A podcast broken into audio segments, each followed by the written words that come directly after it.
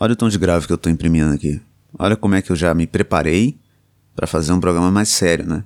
Um negócio um pouquinho mais cabeça. Normalmente isso aqui é um programa de humor, mas hoje eu vou fazer um, um programa mais estilizado, né?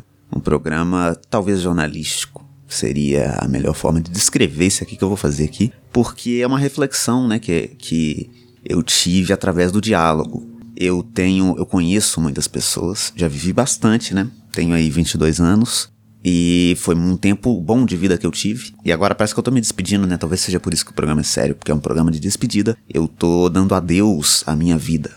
Mas não é, né? Ficou, isso é, é, ruim fazer piada com suicídio. Acho que seria o meu cancelamento. E talvez o meu cancelamento seria, sim, o fim da minha carreira. Que também é o fim da minha vida, né? Já que me dediquei tanto a essa arte da dança rupestre, que eu faço tão bem.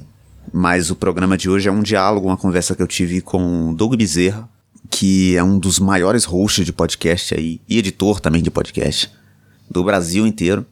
Não sei se tem muitos hosts de podcast no Brasil, mas os que tem não são melhores que ele. Então, se você é host de podcast e não é o Doug Bezerra, você é um otário, porque você não é tão bom quanto ele. É isso aí, olha como é que eu enalteci. Um amigo meu, uma pessoa que eu considero muito, e que talvez eu esteja devendo dinheiro, e por isso eu tenho que tratar com mais educação do que merece. Mas a gente estava conversando sobre esse negócio de amigo, né? Eu, esse ano, eu tive muito tempo livre e eu escrevi um livro. Um livro de humor, né? Porque eu sou eu sou o Vitinho da comédia. Esse é um apelido que eu tenho aí no mundo. E eu faço humor. Então eu escrevi um livro e aí eu tô tentando, já tem o quê? Tem quantos meses que eu escrevi esse livro? Acho que tem uns cinco meses. E eu tô aí uns cinco meses tentando convencer as pessoas que eu conheço a ler esse livro. Eu sei muito bem que a leitura não é uma prática muito comum entre os brasileiros, porque, né, um problema de infraestrutura e educação, e aí fica uma crítica social, porque eu sou contra a, a não a educação. Eu sou contra os governos que não incentivaram a educação no nosso país, que é um país tão bonito e colorido, né? Pentacampeão. Mas é, a gente tá. A leitura. Eu tô me perdendo muito, tá difícil, não tô raciocinando bem. Mas as pessoas não lêem muito. Eu sei que as pessoas não têm costume de ler no Brasil. Mas ao mesmo tempo, eu, eu tenho um pouco de esperança de que as pessoas que me conhecem, né? Que são meus, meus amigos aí, teriam um pouquinho mais de consideração pela minha pessoa, de sei lá. Consumir uma coisa que eu produzo. Mas não existe isso, né? E aí eu tava conversando com o Doug que, que tipo, não faz sentido isso. As pessoas que são seus amigos de verdade nunca consomem aquilo que você produz.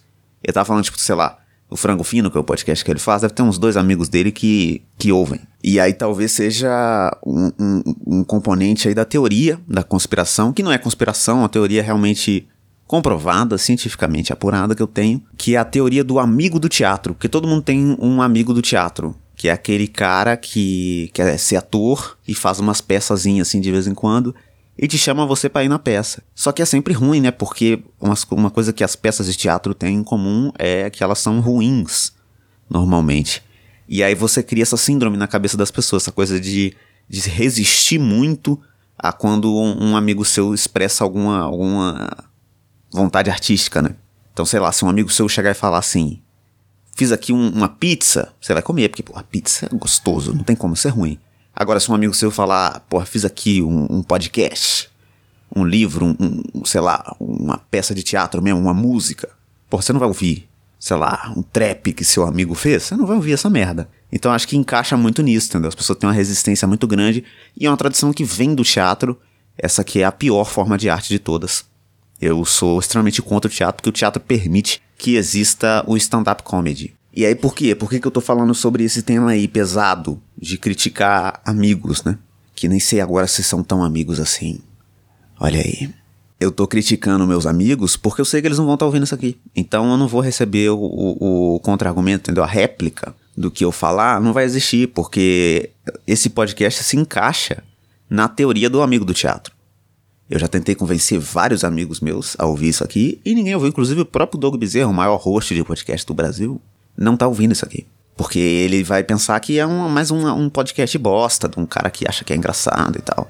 E aí encaixa de novo, entendeu? É mais um comprovante pra minha teoria. Eu tô tentando convencer há um tempinho já uns amigos meus a ouvir essa merda desse programa aqui e ninguém ouve, entendeu? É sempre. E é, é confuso porque as pessoas não são sinceras. As pessoas têm uma dificuldade de, de ser sincera, entendeu?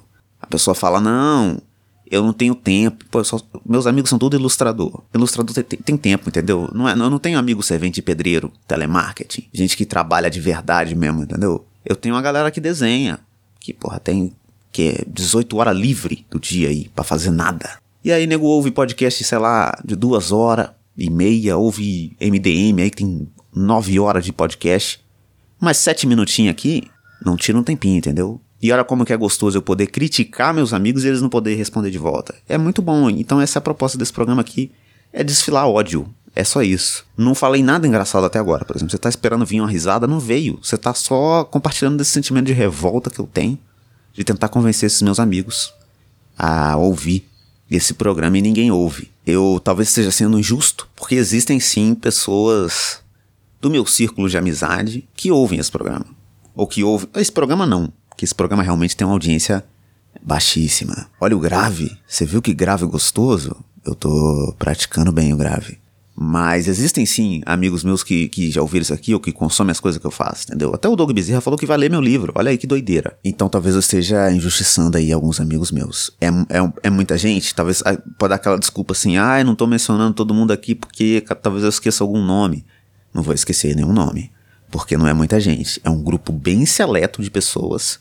E eu não vou falar mais para não expor, entendeu?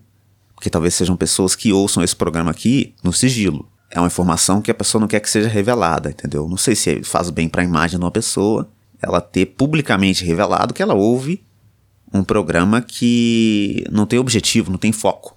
Eu nunca sei onde eu vou chegar, entendeu? o que eu tô falando não tem conclusão nenhuma. Eu não tô falando nada engraçado, eu não acrescentei nada pra sua vida, não tem uma informação aqui. Eu não tenho uma notícia tipo, ah, quem ganhou a eleição dos Estados Unidos? Eu nem sei. E quando sair esse programa também, eu provavelmente não vou saber. E não vai fazer diferença, o dólar vai continuar a 8 reais. Então é isso. É um programa que não tem fio condutor, não tem sentido nenhum. E hoje não teve nem graça. Normalmente é engraçado, porque eu sou um cara que eu sou. Eu sou engraçado. Eu tenho um talentinho da, da graça, né? Mas hoje foi só ódio. Mas para você rir aí do outro lado, eu tenho um efeito sonorozinho aqui, ó. Famosa claque que diz para você quando você deve rir. Então é mais um elemento do capitalismo que oprime o ser humano. Mais uma crítica para esse programa aqui com esse humor britânico ser mais elevado ainda, né? Eu tô, eu não sei mais o que falar, gente. vou me despedir. Boa noite. Olha o grave.